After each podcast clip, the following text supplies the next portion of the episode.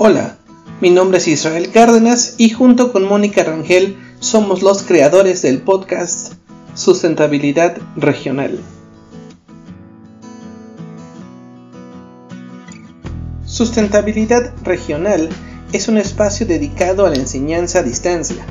La biología, la ecología, sustentabilidad, educación ambiental, silvicultura, conocimiento tradicional son algunos de los temas que aquí encontrarás a través de charlas y entrevistas con expertos.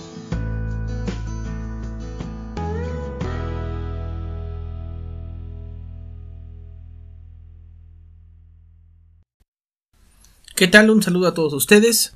Nuevamente en un episodio más del podcast Sustentabilidad Regional. El episodio del día de hoy es para la asignatura de Ecología y el tema es Biodiversidad.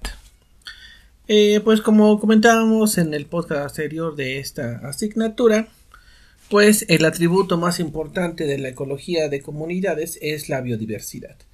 E incluso pues es realmente el tema más importante para todos los trabajos que tienen que ver con la biología, con las áreas de ciencias naturales. El manejo, la conservación de la biodiversidad es posiblemente la actividad más importante para ese tipo de áreas, ¿no? Y posiblemente para una de las actividades primordiales de la humanidad.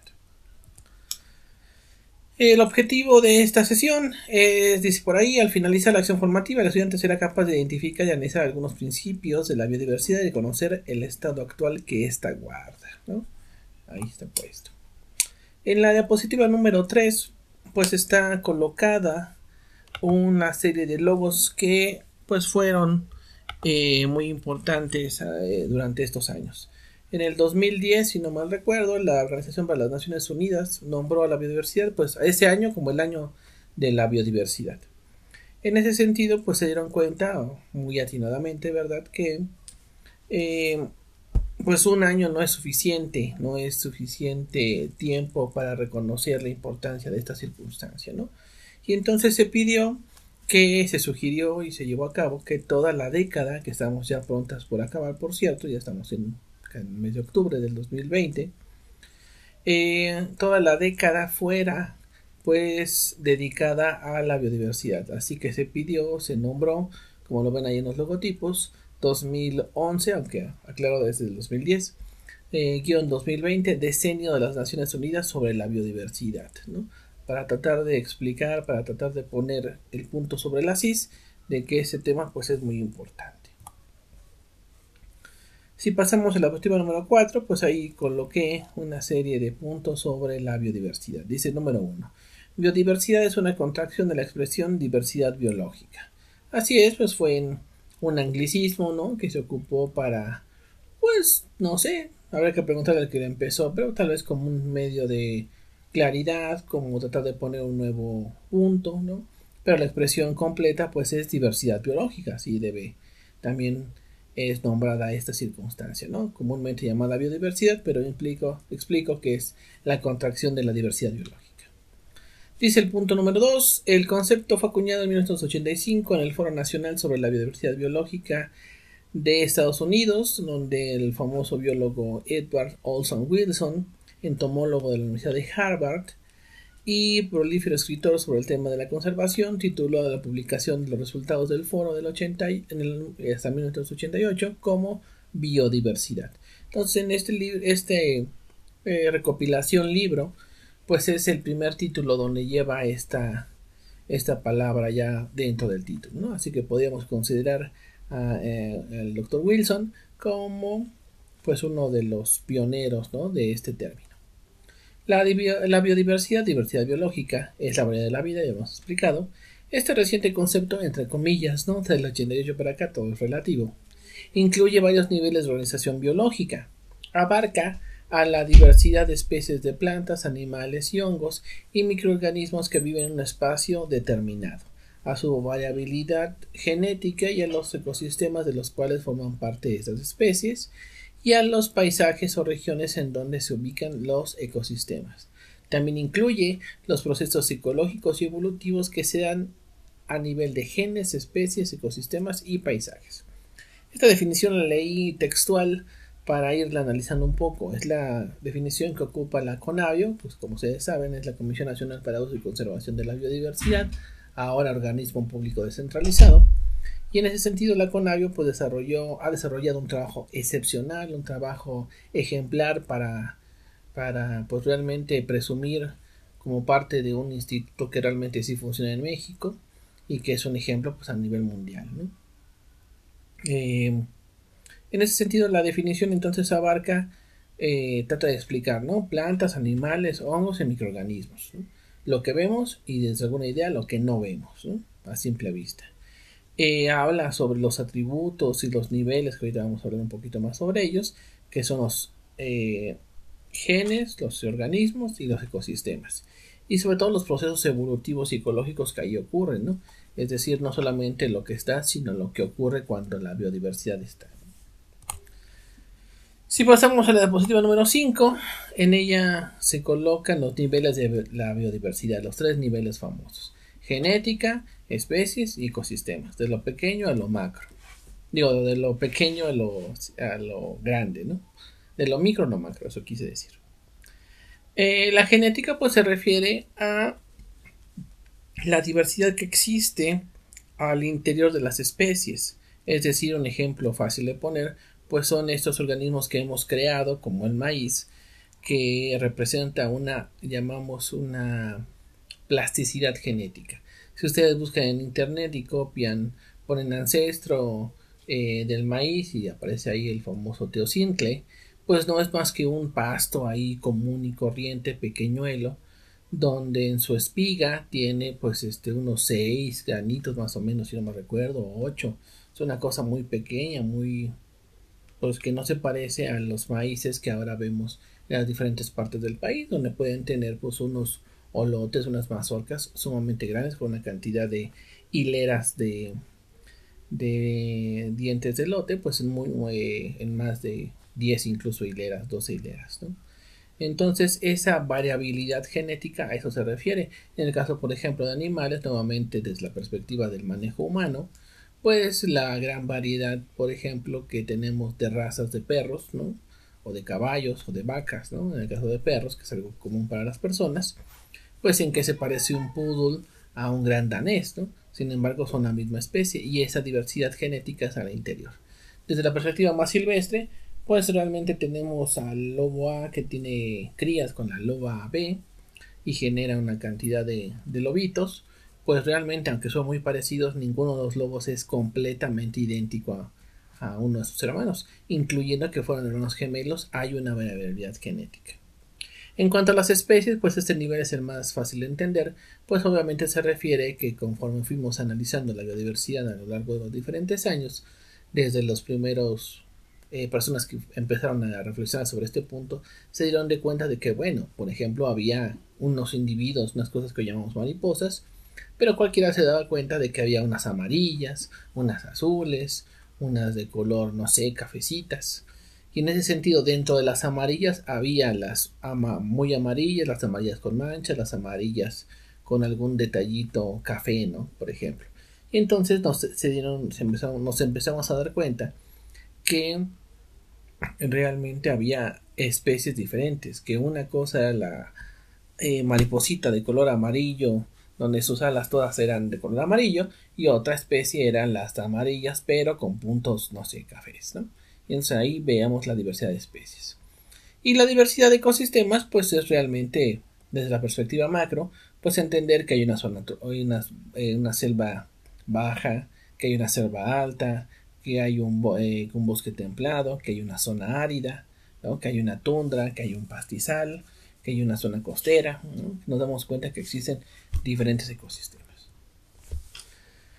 Luego hace la diapositiva número 6 y también bien explicado en la 7, pues está el tema de que tiene que ver con sus atributos, ¿no? Atributos entendidos como características, a eso, eso quiere decir. Entonces, los atributos de la biodiversidad son tres, de la composición, la estructura y la función. En ese sentido, como se explicó un, podcast, un poco en el podcast anterior de eh, comunidad biológica, como la ecología de comunidades, pues hablábamos que la composición se refiere a la identificación de los elementos. Haciendo un símil con un salón de clases, pues es de alguna manera la lista ¿no? del salón. Es decir, hay 30 alumnos y tengo el primero con su nombre desde el apellido, no sé, Acosta, hasta el último con el apellido Zapata, ¿no? En orden, en orden este, alfabético en términos de los apellidos paternos. Esa sería la composición, es la lista de especies presentes. La estructura, siguiendo el mismo ejemplo del salón de clases, pues sería darnos una idea de un análisis como cuántos hombres hay, cuántas mujeres hay, qué estatura tienen, qué peso tienen, quién tiene una visión correcta, quién necesita lentes, no sé, algún tipo de ese tipo de análisis. En términos del ecosistema, pues es ver cuántos hay de cada una de las diferentes especies. Ya lo habíamos platicado. En términos de la función, pues decíamos que en el salón de clases, pues la idea sería darse cuenta, categorizar, si me permiten la circunstancia, pues decir, ah, pues esta persona es estudiosa, este es relajienta, este es callado, aquel es extrovertido, esta es amiguera, esta es más este, de amigos, ¿no? Entonces estamos ahí haciéndole, poniendo una función al organismo. En ese sentido, pues es el atributo de la biodiversidad, es la función, es decir, qué papel juegan los, los organismos dentro de una especie, dentro de un ecosistema. En la diapositiva número 7 eh, puse un esquema tomado del artículo del doctor Noss de 1990, aunque viejo, da la idea perfectamente del show. Tenemos una estructura, una composición y una función, y a la vez en los colores más verdes, desde el verde claro, verde oscuro y verde negrito, tenemos una serie de componentes que están asociados ya sea a la estructura, a la composición o a la función. Por ejemplo, interacciones específicas con su función, fisionomía con la estructura, eh, los tipos de paisajes con la composición, las especies y poblaciones con la composición, la estructura, de cómo obviamente pues, tiene que ver con la estructura en ese sentido de las especies, la demografía con la función. Entonces ahí viene una serie de procesos muy interesantes.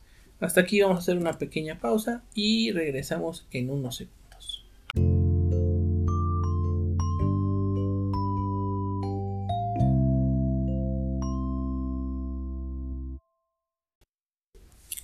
Regresando de la pausa, entonces continuamos con esta segunda parte del podcast Sustentabilidad Regional y particularmente del episodio dedicado a la biodiversidad. Una de las preguntas que los biólogos siempre nos hemos planteado desde el inicio de los estudios de la historia de la vida es cuántas especies hay. Eh, si lo ponemos en términos de un inventario, pues queremos completar el inventario. En el esquema número de la, de número 8 se presenta un esquema donde abarca la diversidad más o menos en sus proporciones. ¿no? El primer número que nos interesa es que los biólogos hemos identificado alrededor de 1.7 millones de especies con algún nombre científico, ¿no? Pero la pregunta es, bueno, pues ya habremos acabado, faltará mucho. Realmente es que la vida es un misterio, pero como hay análisis en términos de cuántas especies podemos identificar cada cierto tiempo, hemos hecho algunas aproximaciones y hay quien especula que más o menos podríamos tener alrededor de 28 millones de especies por determinar todavía, ¿no? Si somos así muy aventureros, podríamos suponer eh, que hay 30 millones de especies y que apenas llevamos 2, ¿no? 2 millones. Si lo ponen en términos, por ejemplo, escolares, es como pensar que tu maestro te dejó 30 tareas y apenas llevas 2, ¿no? Entonces realmente todavía falta hacer mucha tarea. En ese sentido, el otro número que me gustaría platicarles es que los insectos, por ejemplo, son lo que más hay en la vida. Aproximadamente el 54.37% de las especies identificadas en el mundo son insectos, ¿no? Entonces eso está padrísimo porque pues nos da una idea de que la mayor parte de la vida es pequeña, ¿no? Son insectos. Los grupos que son más cercanos a nuestro entorno humano en nuestra vida cotidiana, pues son nuestros amigos, por ejemplo, los mamíferos, ¿no? Y eso, pues algunos, ¿no? Pero vamos a suponer los mamíferos, ese grupo de vertebrados que tienen pelo, la mayor tienen pelo y que tienen glándulas mamarias, por eso decimos mamíferos. Hay alrededor de unas 4.381 especies, es decir, desde la ballena más grande hasta el ratoncito más pequeñito apenas forman el 0.26% de la biodiversidad. Es decir, esas especies que entre comillas tenemos como más cercanas no forman ni siquiera el 0.3%, ¿no? Es muy, muy poquita para que lo dimensionemos cuánto es eso. Las aves, ¿no? El otro grupo que tenemos muy a la mano, que vemos muchos organismos de esos, aunque vivamos en la ciudad o en el campo, apenas forman el 0.58%, ni siquiera el 0.6, el 0.58%, con alrededor de 9.721 especies para este momento analizado, ¿no? Entonces es muy poquito. Reptiles, esos animales tan interesantes que siempre se nos han hecho. Punto 50 prácticamente. Los peces eh, son mucho más, son tres veces más, por ejemplo, que los reptiles. Son más de ocho veces más que los mamíferos y son más que tres veces que las aves y forman eh, un grupo que apenas tiene el 1.66% de, eh, de en el caso de, de, peces, ¿no? Las plantas que tanto me gustan, por ejemplo, son el 16.2% de la biodiversidad, las plantas vasculares. Y no sé, hay grupos, por ejemplo, muy interesantes. Por ejemplo, arañas hay un montón. Las arácnidos, les repito, les recuerdo, no son insectos, son arácnidos como tal. Principalmente el número de patas, por ejemplo, es una diferenciación enorme son el 5.52% de la biodiversidad. Nuevamente, si lo comparamos con los mamíferos, por ejemplo, hay más de este la cuenta más de 50 veces ¿no? más de 50 veces el número de arañas que de todos los mamíferos ¿no? entonces está increíble eh, esta biodiversidad en la diapositiva número 9 da la perspectiva de que no está presente de la misma cantidad en todos lados. La biodiversidad se volvió selectiva y hay ecosistemas realmente más ricos en biodiversidad en comparación a otros. Los bosques tropicales se llevan la mayor cantidad, le siguen los pastizales, las zonas áridas, las selvas subtropicales, las praderas, los bosques templados, estoy diciendo en orden descendente, los bosques de coníferas, los manglares, hasta acabar con las tundras. Desafortunadamente, pues ustedes imagínense cuáles son los dos ecosistemas más amenazados por, la por las actividades humanas. Sí, son el bosque tropical y el pastizal subtropical, ¿no? Entonces, en ese sentido, pues estamos realmente matando a la gallina de huevos de oro, realmente, este, literalmente casi hablando. La biodiversidad, desde el punto de vista eh, que será geográfico, no se distribuye tampoco igual. Si vemos nuestro planeta, podemos dividirlo en más o menos una, dos, tres, seis zonas biogeográficas enormes, que es la neártica, la neotropical, la afrotropical, la paleártica, la indomalaya y la australasia. ¿no? Así se llaman estas zonas que aparecen en la positiva número 10. Eh, la zona con mayor biodiversidad del planeta pues es la zona neotropical, básicamente desde la mitad de nuestro país, México, hacia el sur, hacia prácticamente Chile, hasta acabar en la Tierra de Fuego en Chile. ¿no? Entonces todo este sumo eh, subcontinente, digamos, Sudamérica más Centroamérica, pues es llamado neotropical y es la zona con mayor biodiversidad del planeta. Le podría seguir en segundo lugar la zona afrotropical, con prácticamente todo el continente, por supuesto, africano, y más o menos similares Indomalaya y Australasia y claramente las zonas con menor biodiversidad pero sin embargo muy importantes por supuesto es la paleártica digamos la parte de Europa y la neártica que es la zona norte de América desde la mitad de nuestro país hacia el norte en ese sentido la biodiversidad pues ahora la asociamos a procesos por ejemplo políticos como son los países los países no se dividen por ecosistemas ni mucho menos, sino pues tienen fronteras que se movieron, que se mueven a partir de procesos socioeconómicos. Entonces, en ese sentido, eh, si empatamos la biodiversidad con los países, tenemos que 17 países son los que consideramos como megadiversos. En la diapositiva número 11 se platican los siguientes puntos. La diversidad no se distribuye de manera uniforme, ya lo platicamos.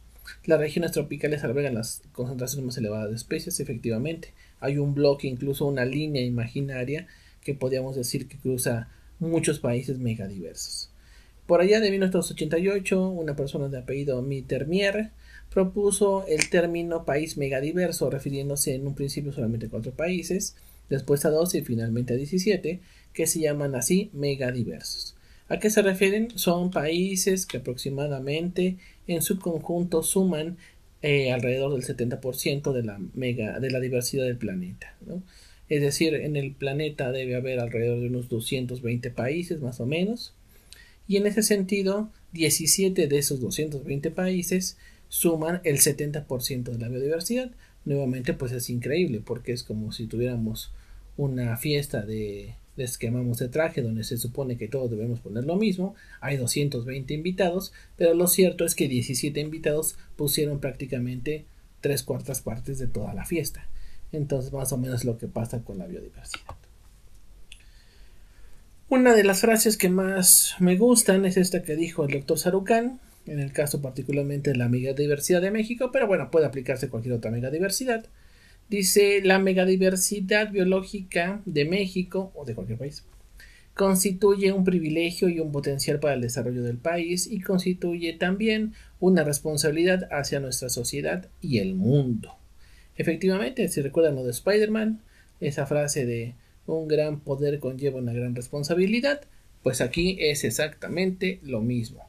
Los países megadiversos son los que aparecen ahí en la diapositiva número 12 México, Australia, Brasil, China, Colombia, Congo, Ecuador, Estados Unidos, Filipinas, Indonesia, Malasia, Madagascar, India, Perú, Papúa Nueva Guinea, Sudáfrica y Venezuela. Somos esos 17 países que tenemos esta responsabilidad con los países y con el mundo. Eh, allí en la diapositiva número 13 todos pueden ver, por ejemplo, pues una distribución de este mapa. En ese sentido, eh, si hacemos como una competencia, si me permiten el comentario, una competencia de ver qué país tiene más cantidad de especies, pues México sale muy bien librado.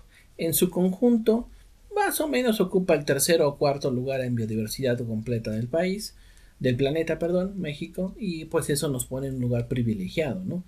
Este, quedar en cuarto o tercer lugar es una cosa increíble en ese sentido, considerando el tamaño, por ejemplo, ¿no? Brasil podría ser el número uno pero también hay que que es un super país y aparte pues eh, teniendo una de las selvas todavía de mayor extensión del planeta en, ese, en ese sentido por ejemplo si hablamos del término de reptiles en la diapositiva número 14 México tiene un segundo lugar en cantidad de especies en el tema de mamíferos tenemos un tercer lugar en el tema de anfibios un cuarto lugar en el tema de plantas vasculares un quinto lugar ¿no? Entonces es realmente muy interesante. Ahora también, si vemos a detalle en la diapositiva número 15, tenemos estos números sobre la biodiversidad de nuestro país en comparado a otras circunstancias y ahí se ven los números todavía más increíbles. ¿no? Ustedes pueden analizar, son números en términos de mamíferos, aves, reptiles y anfibios, lo cual colocan, como decíamos, a nuestro país entre tercero y cuarto lugar. Vamos a hacer hasta aquí una pequeña pausa y continuamos en unos segundos.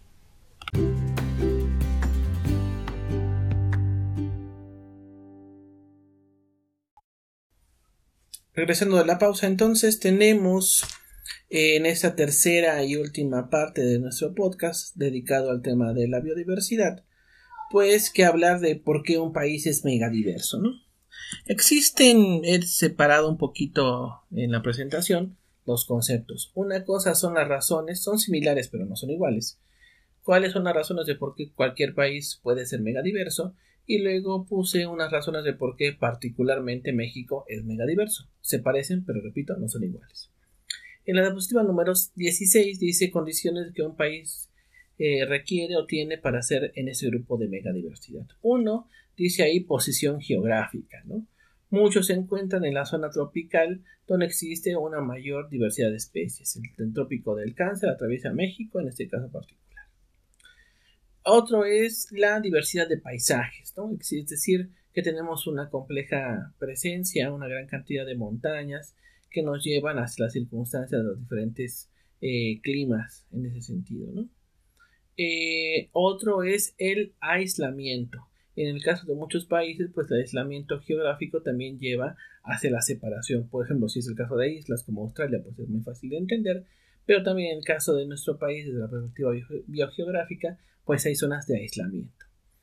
Otro punto que también se considera, pues es sin duda alguna el tamaño, ¿no? El tamaño también tiene que ver, en particular, por ejemplo, en el caso de México, es el 14 de acuerdo a su tamaño.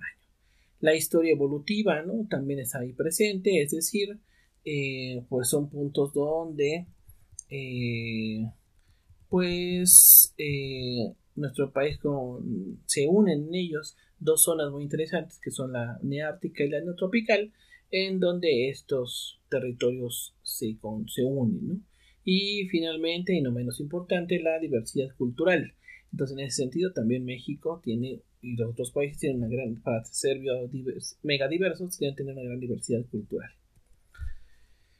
el principal criterio, dice en la página 17, para pertenecer al grupo de los países megadiversos es el endemismo, un concepto que vamos a platicar.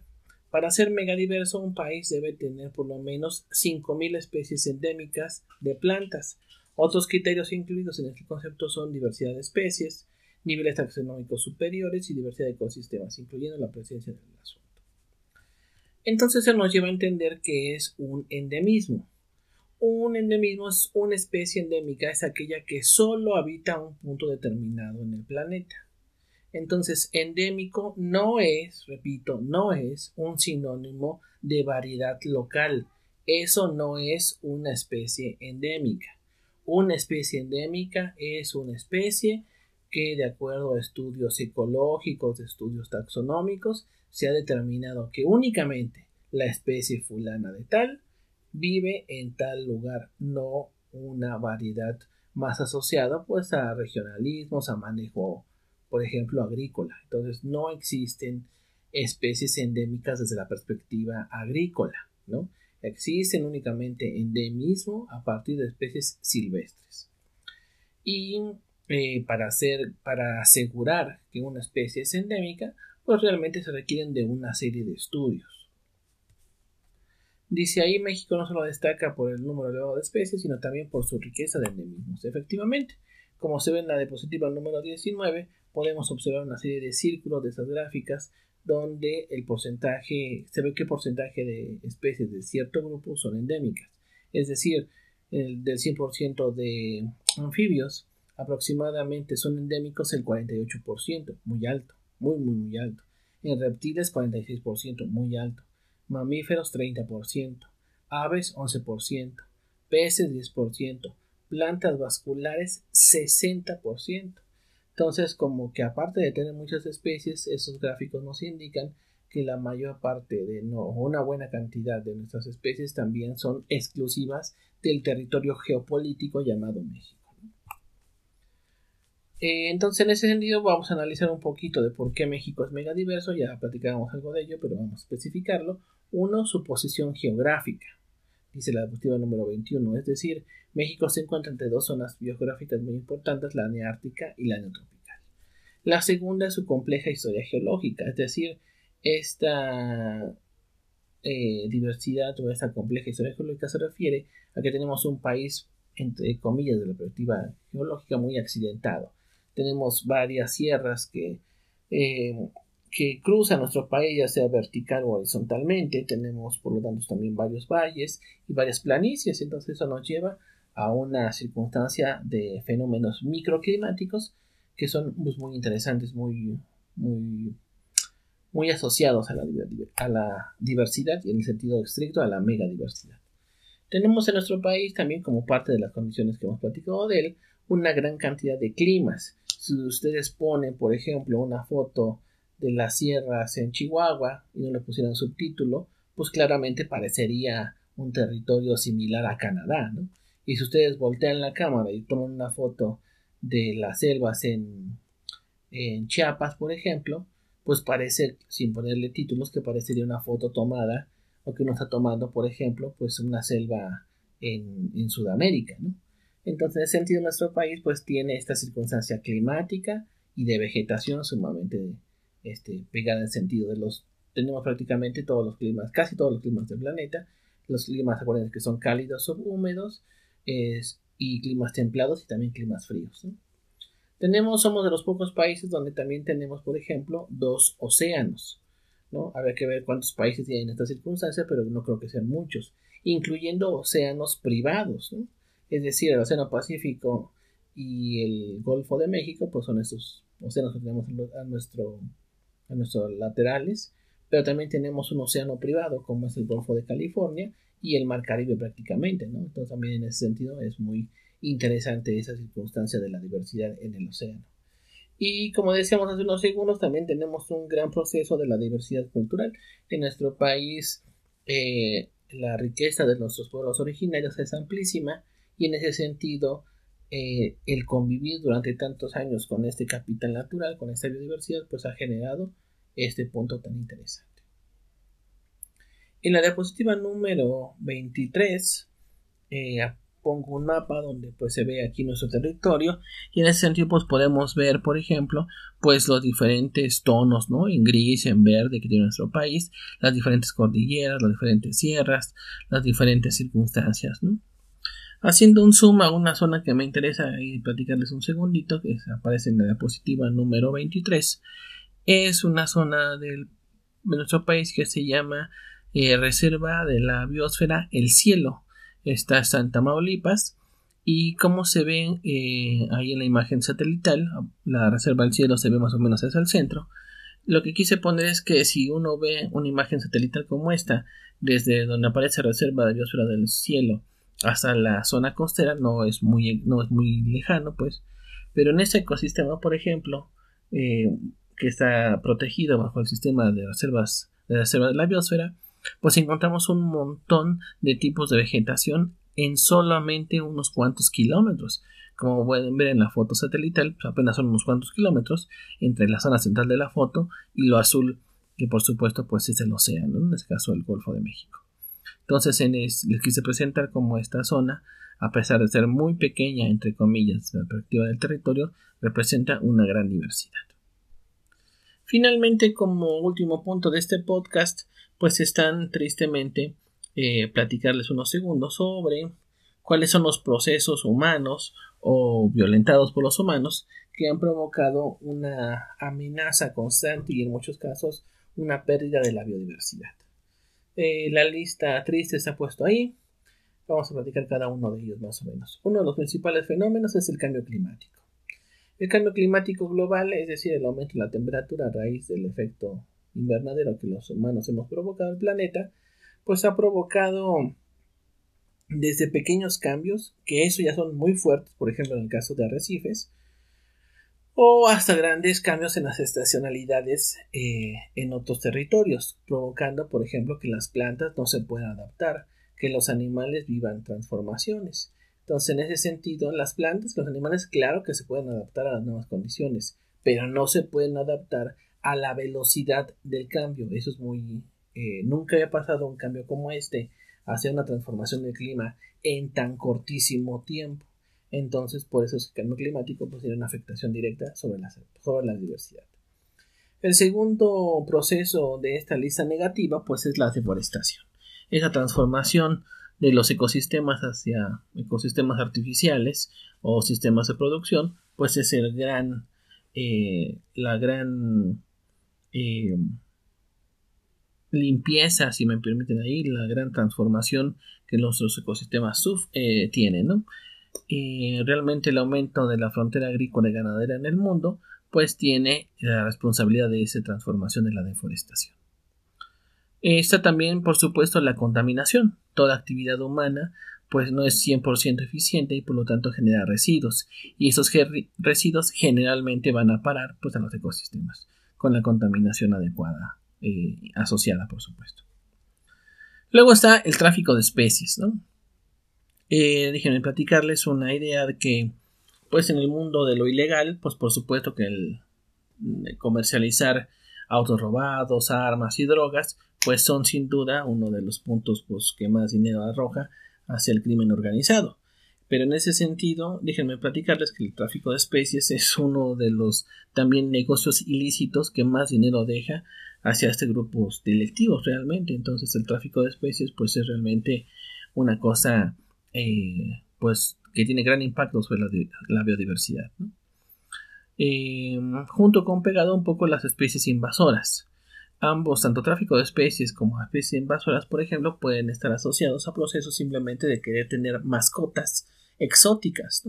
Es decir, eh, yo tengo dinero y entonces se me antoja tener un tigre ¿no? Porque se ven muy bonitos en la televisión y creemos que son como los gatos que tenemos en casa.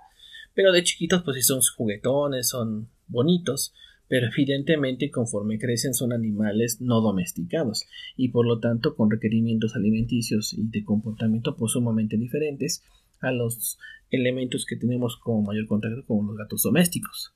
Entonces en ese sentido eh, fomentamos con la compra el tráfico de especies y por ejemplo si yo me aburro de mi de mi tigre, voy a decir una locura, lo suelto, no sé, en algún lugar y entonces ese individuo se convierte en una especie invasora. Eso en un caso como muy obvio, pero incluso hay, por ejemplo, plantas, ¿no? Que tienen efectos invasores muy fuertes. Les platico, por ejemplo, que en nuestro país hace unos años se trajo una serie de pastos que se supone iban a ser muy útiles para los aspectos de ganadería.